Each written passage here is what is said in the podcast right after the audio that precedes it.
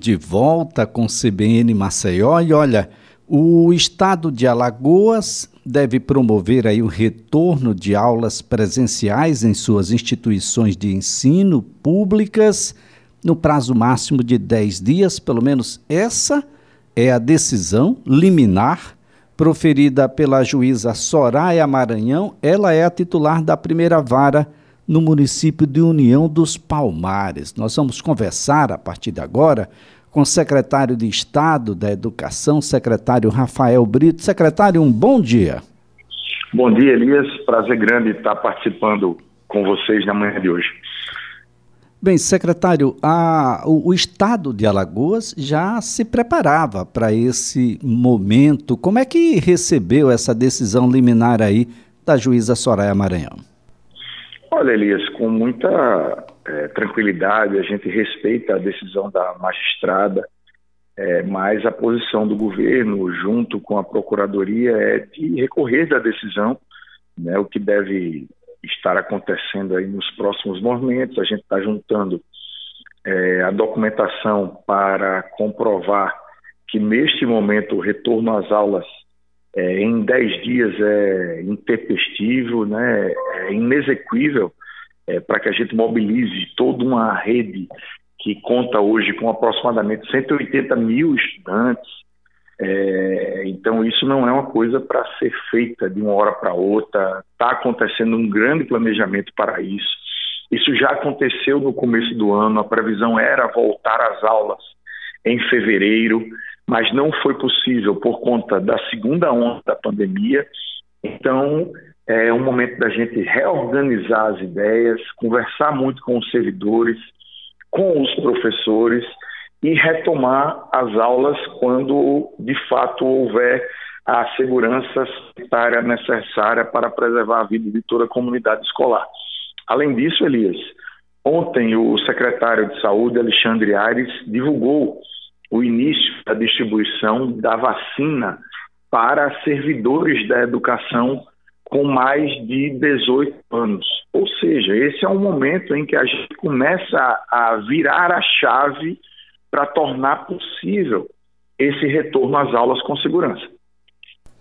Agora, secretária, era exatamente nesse ponto que gostaria de chegar. A vacinação para os profissionais da educação quase que iniciou mas nós não temos vacina para quem está abaixo dos 18 anos de idade, que é a imensa maioria aí dos eh, daqueles que são alunos da educação estadual. Tem também a educação de jovens e adultos, entre estes, inclusive idosos, boa parte naturalmente já vacinados, mas são estudantes que precisam estar no transporte coletivo, seja ele público, seja ele ah, fornecido pelo próprio município, enfim, há, há uma série de variáveis.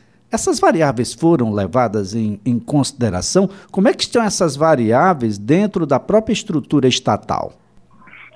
Olha, Elias, é, o mundo não tem voltado né, vacinação para jovens abaixo de 18 anos nesse momento é cientificamente comprovado que a Covid-19 é, não afeta o jovem da mesma forma que afeta né, os mais velhos, os mais idosos. Então, a partir do momento que a gente vacinar, é, que a gente avançar com a vacina nos servidores da educação, a gente pretende retomar as aulas, isso provavelmente em meados do segundo semestre.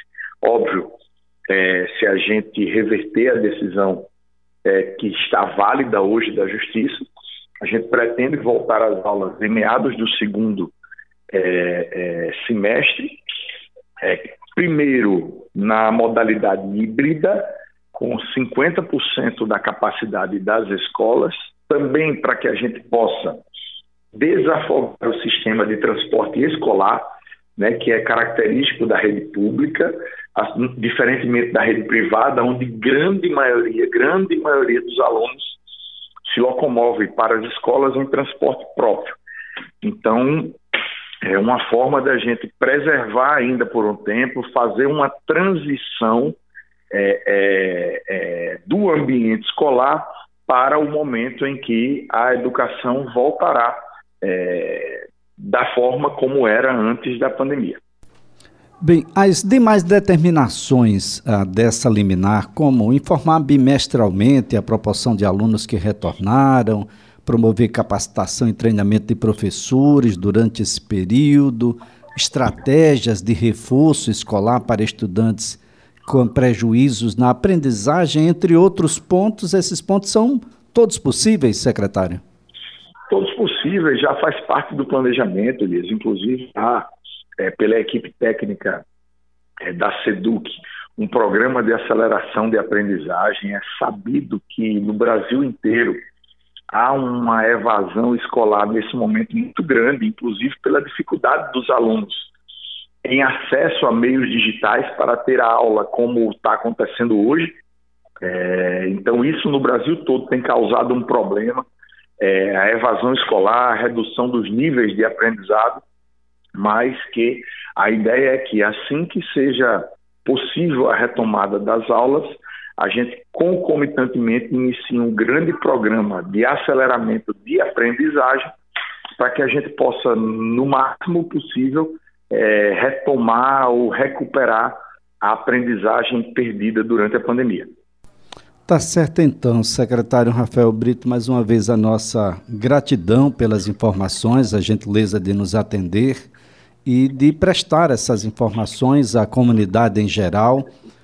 Tá todo mundo ansioso, a, a, a meninada quer se reencontrar, né? Mas esse reencontro precisa a ser feliz, secretário, e responsável. É, é verdade, Elisa. É importante que as pessoas saibam que o servidor, é, todo mundo que faz a SEDUC, os professores, todos querem voltar. Né? Isso é um sentimento geral. Agora, todos querem a volta com segurança. A gente não pode comparar a rede pública é, educacional com qualquer outra atividade. A gente está falando de um impacto só na rede estadual de aproximadamente 200 mil pessoas que passariam a se locomover todo dia, passariam a se encontrar. Então, do ponto de vista do isolamento social, que ainda é, ainda é necessário para toda a sociedade, é, esta é uma parcela muito grande da população. Agora, ao mesmo tempo, os alunos não podem ficar sem aula e ter a educação prejudicada por conta disso. Então, encontrar esse meio termo é fundamental para que a sociedade como um todo é, seja menos atingida nesse momento muito difícil que a gente está vivendo. Secretário Rafael Brito, muito obrigado, um bom dia, excelente final de semana. Um grande abraço, Elias, obrigado e abraço a todos da CBR.